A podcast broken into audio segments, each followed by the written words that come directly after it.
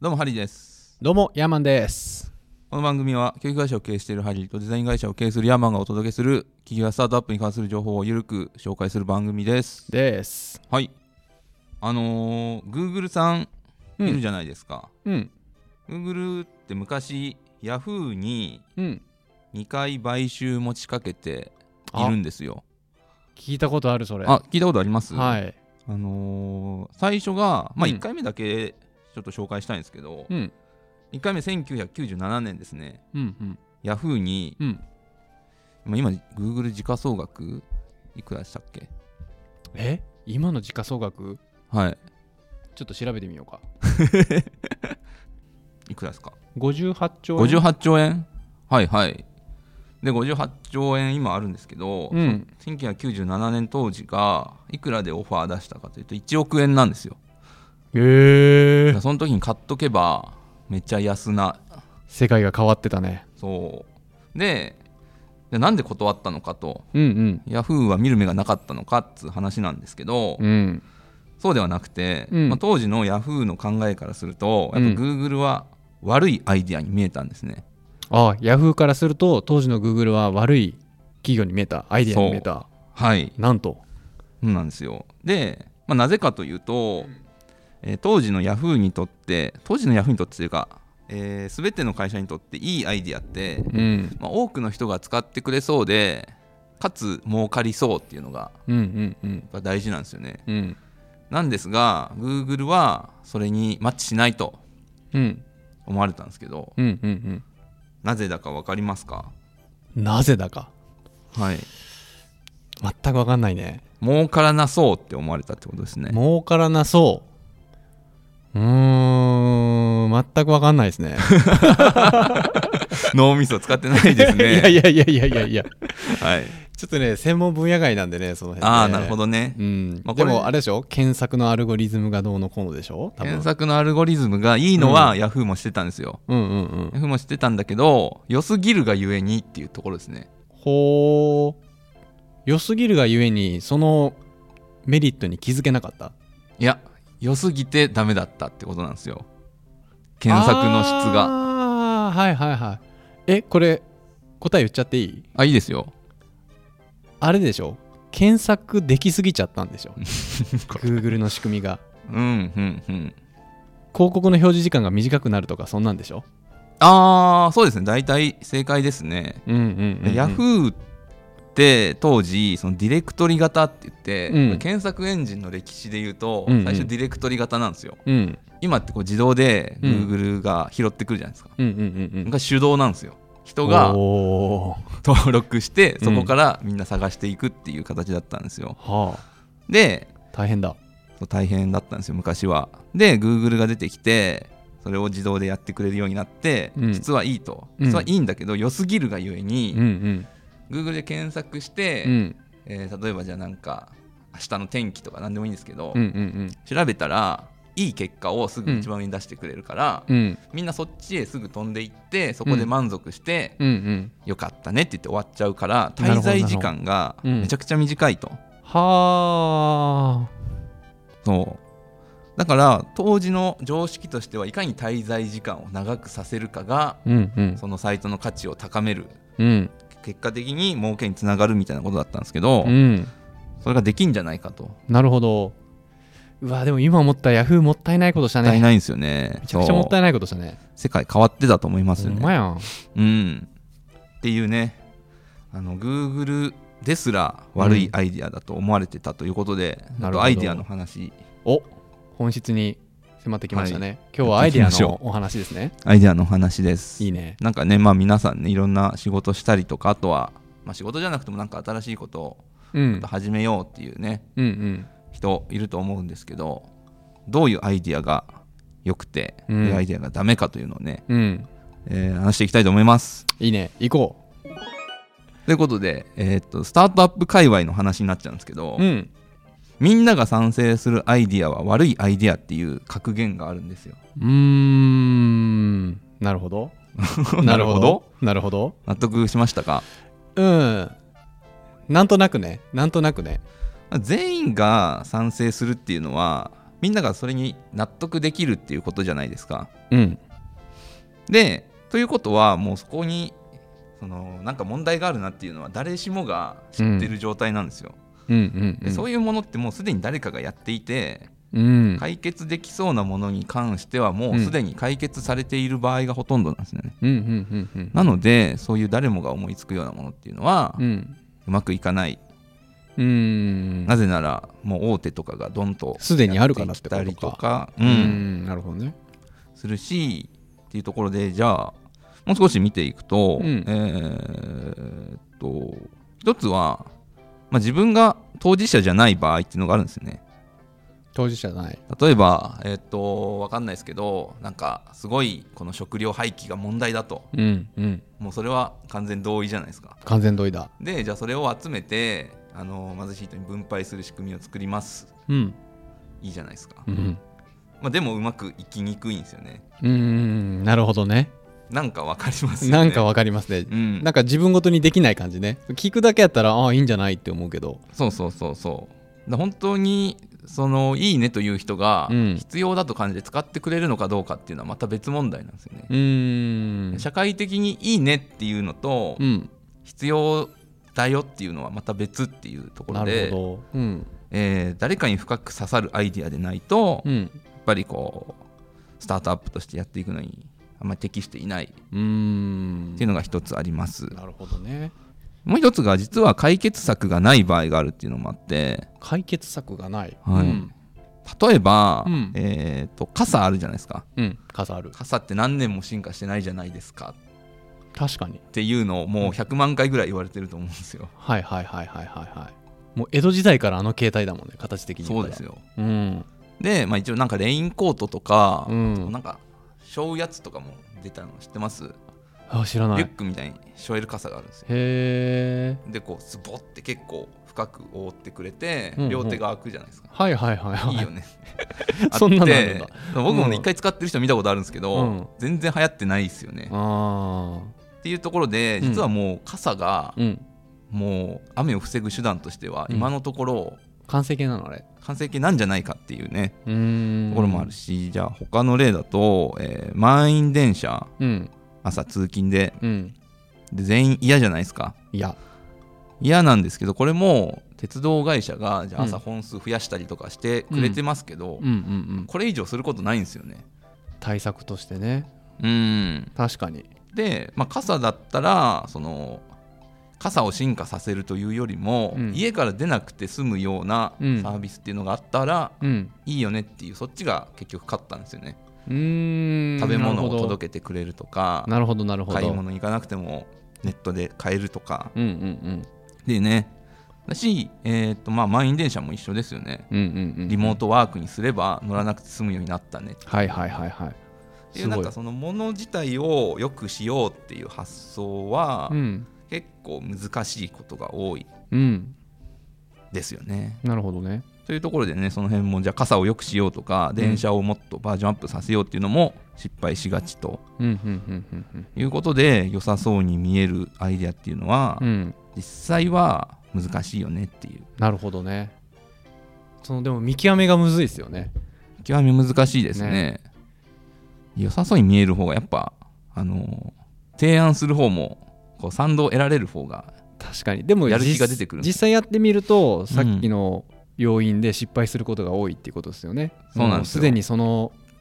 その産業では完成されててそれ以上進みようがない場合とかうん進化のしようがない場合とかはいそういうことがあるってことですね、そうですねだからあのー結構ビジネスコンテストみたいなうんうんうんあるじゃないですかうんあそこでいい賞を取るものも、うんあんまりあのー実際にリリースしてもパうんッとしないっていうことがあー結構あるあるなんじゃないかはなといはいはいなるほど思うんねですけど、あれも、まあ、やっぱりパッと見でいいと思うものがうん結構選ばれるんじゃないかなとあんま知らないですけど、適当なこと言ってますけけど、どなるほどねいやでもねそれむちゃくちゃ僕重要やと思うんですよねほなんかね新規事業やるときってうはい、僕も極力リスクをかけないんですようん、で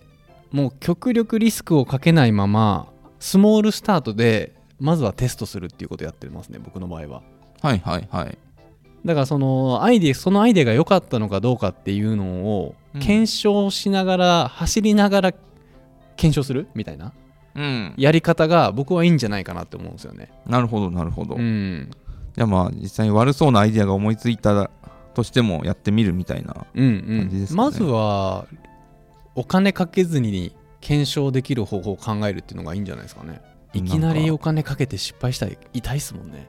まあ痛いですよねねみんなそれでドンとこう調達をしてえうん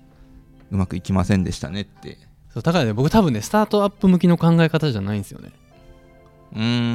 んはいはい僕のイメージですよ僕のイメージはバーンってビジネスプランがあってうんでそれをそのベンチャーキャピタルとかはい投資家にプレゼンして、でバコーンってお金もらってうんでそれでやってみるみたいなやり 方大じゃ体な大いです体合かってますね大体合ってるじゃないですか、はい僕そのやり方ね怖くて怖くてえーあんまできないんですよねまあでも世界を変えるにはそうですよね 世界を変えるにはそのぐらいでっかくで出なきゃいけないんだろうねそうですねまあその辺見極めが難しいっていうのは本当にだからプロの人でも、うんプロの投資家でも、うんやっぱ10本中9本は失敗するみたいな、はいはいはい投資した先そうやんねもっと低いかもしれないですねバクチやんでも10本中9本うん失敗するってバクチやんですねバクチよりもバクチやんうんはい、まあ、そういうねちょっと夢を見れるような人たちにねやっぱベットしたいっていうのがうん確かにロマンはあるよねでもあれ知ってますペプシチャレンジって知ってますあなんか聞いたことあるなんかね調べてみていいいや調べなくていいです調べなく僕ていいが説明するのあでオッケ ーあのーペプシコーラあるじゃないですうか、んペプシのライバルってあるじゃないですか、うんコカ・コーラコカ・コーラねそうでコカ・コーラにうん圧倒的な差をつけられてたので、うんなんとかしたいって言って、うんう打ち出したマーケティングキャンペーンの名前なんですよんペプシチャレンジペプシチャレンジうんで何したかっていうと、うん適当な人を集めてうん目隠ししてもらってう、んで2個のコーラを用意します、うんうんうんでどっちが美味しいですかって言って、うんうんアンケートを取るってういうやんつ面な白いんねですよ、うんで、まあ、当時そのみんなコカ・コーラ買ってたんですけど、うんそれはブランド名で買ってるってペプシの人たちは思って、うんでどっちが本当にうまいか勝負しようやないかっていう企画なんですよ、うんでした結果ペプシの方がなんならちょっと票が多かったへえうんうんうんやつなんですけど、うんうんこれなぜかというと、うん単純に味の問題というよりも甘さの問題だったんですよね、うーん一口目で甘い方が美味しいと感じやすいので、うんコカ・コーラよりペプシの方が甘くて、うんえーペプシの方が美味しいと思ったみたいなへえ甘みね甘み糖分甘みねはうまみなんですよ甘みはうまみねそあそうなんやえじゃあペプシの方が甘いのコカ・コーうラよペりプシの方が甘いですねあそうなんあやのーうん飲み比べると分かりますね確かにでも俺コーラ買うって言ってペプシ選ばないですもんね最近あんま売ってないですから売っねてないっすよねなんかどこだっけケンタッキーかなペプシ出してるのはあうんなんかそういうところ行かないとあないっすよねペプシなんかねカラオケ屋さんとかじゃうない、ん、んいやペプシ飲みたくなってきたあら ら飲んでくださいはい俺でもねペプシのコマーシャル結構好きっすよあのーはいはい桃太郎とかやってたじゃないですか小栗旬のさコマーシャルしああはいはいはいダーンあったかもダーンダッダララッダラダーンダーンって言って あの強いものに挑戦するみたいな、はいはいい戦いを挑むみたいなんで小栗旬が桃太郎の格好して、あ鬼がコカ・コーラってこと多分ねへーいでやでそものねめっちゃ白面白かったんですよ小栗旬のさ小栗旬が桃太郎であうとん猿とキジと犬か、うんみんなねめっちゃかっこいい衣装で出てくるのようーんぜひあのググってみてください皆さん、うんうんううんんめっちゃかっこいいコマーシャルがねペプシにあったんですよ、いやペプシのね、うんペプシ対コ カカオえこれペプシ対コカ・コーラ戦争の CM は僕すごい好きなんですようーんなんか昔大学のゼミで見せられて、うんあのーお一番覚えてるのはまず男の子が自販機にうんコーラ買いに来るんですよ、うんうんうんでその自販機にはコカ・コーラとペプシ両方置いてるんですようんで男の子がこうチャリンチャリンって入れて、うんガコンって押すんですよ、うんコーラかコカ・コーラ買うんですようんでもう一回ガチャンガチャンって入れて、うんバチャって押して、うんコカ・コーラ出てくるんですようんコカ・コーラ買ってると思ったら、うんその男の子はそこの缶2本を地面に置いて、うんそこに登って上の段にあって届かなかったペプシを買ってコカ・コああーラは捨てて帰るっていうめちゃくちゃいいコマーシャルがあっていやーなんかアメリカのそういうコマーシャルって過激ですよね刺激的ですよねいいあれねなかなか日本ではやらないですけどできないでしょ日本でそんなの海外だとねなんかマクドナルドとバーガーキングとかめっいちやーゃ戦うじゃないですか余裕でやってますよねあれ面白いっすよねだから俺選挙前のあの広告の罵倒の試合もめっちゃ好きですけど ねトランプとバイデンとかさあーあれねオバマとトランプとかのさ、うんうんめっちゃおもろい広告いっぱい出てくるじゃないですかで結構言いたいことを言い合うあの感じねバチバチ、ね面白いですよね面白いっすよね、うん広告特集今度やりましょうやろ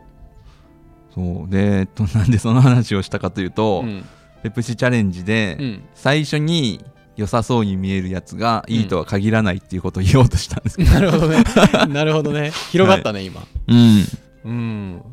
なるほどですねいやそでうもだから、まあ、良さそうに見えるアイディアっていうのは注意しましょうっていううんうんただ注意しないといけないのは悪そうに見えるアイディアも、うんほとんどはうん実際に悪いんで、そうだよねそこが難しいとこです本ね当にこの世界を変えるそのベンチャーがはいもう絵に描いたように成功するアイデアって本当に本当に稀っすよねあれですね奇跡と言っても過言じゃないよねまあもうほとんど運が良かったみたいな感感じじゃないかなってぐらいまあでも補足を入れておくと、うんえー悪そうに見えるもの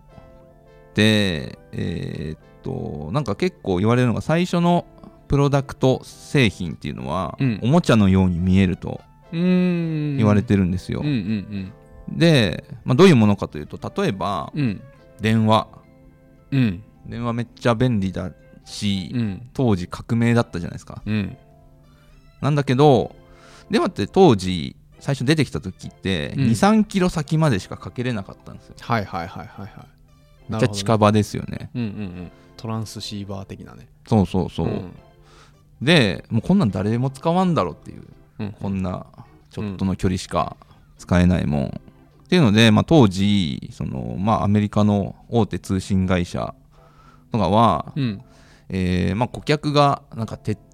道会社、うん鉄道会社とか普通の企業とかだったんで、うんまあ、全然それには使えんと、うんいうのでもう完全に無視してたんですけど、うんうん結局電話がより進化していってもっと遠くにも行けるようになってうんうん使えるようになったねっていううんなるほどねのもあるし、うんで逆に今度スカイプとかズームが出てきた時っていうのも、うんうんうん電話会社から出てきてないんですよね。うーん確かにうん、で結局まあそれも出てきた時も、うんまあ、これは別に一部の人しか使わんだろうっていうのでうんあんまり電軽話視会さ社れてたんも、だねうん、取り組まなかったけどそれがもう今やっていうことで。なるほどねなんかその話聞いてるとやっぱ想像力ってすごい大切ですよね想像力その例えばその初見でこんなのおもちゃじゃんってうん思う人とはいこれ今おもちゃだけどこの技術進化したらすごいことになるぞって気づけるう人んそうですねってやっぱ想像力の違いだと思うんですよねほうほ妄想力というかううんだからもっと我々妄想しながら行きましょうか ごめんすげえ唾飛んだけど、いやー素晴らしいまとめですねう。んうんいや妄想力結構大事だと思いますよあのスタートアップにとって、ほうほうほう、うん、だって夢語らんとあかんもん、そうですねうん、おっしゃる通りだ。だからもう9回の裏ツーアウト満塁で逆転満塁ホームランを鮮明に妄想できる人間が夢を語れるんでしょうおおかっこいい だそうですどうですか皆さん聞いてますかどうです夢を語っていきましょうねはい語ろということでえーっと今日は誰もがいいというアイデアは実は良くないよねという話をう、うん、しました、はいはい今回の感想をメールまたは Apple Podcast のレビューでお待ちしています、2人でコメント欄を全て読んでいますので今後の番組をより良くするために皆さんの感想をお待ちしていますはいお待ちしてますはいそれではまた次回お会いしましょうさよなさよなら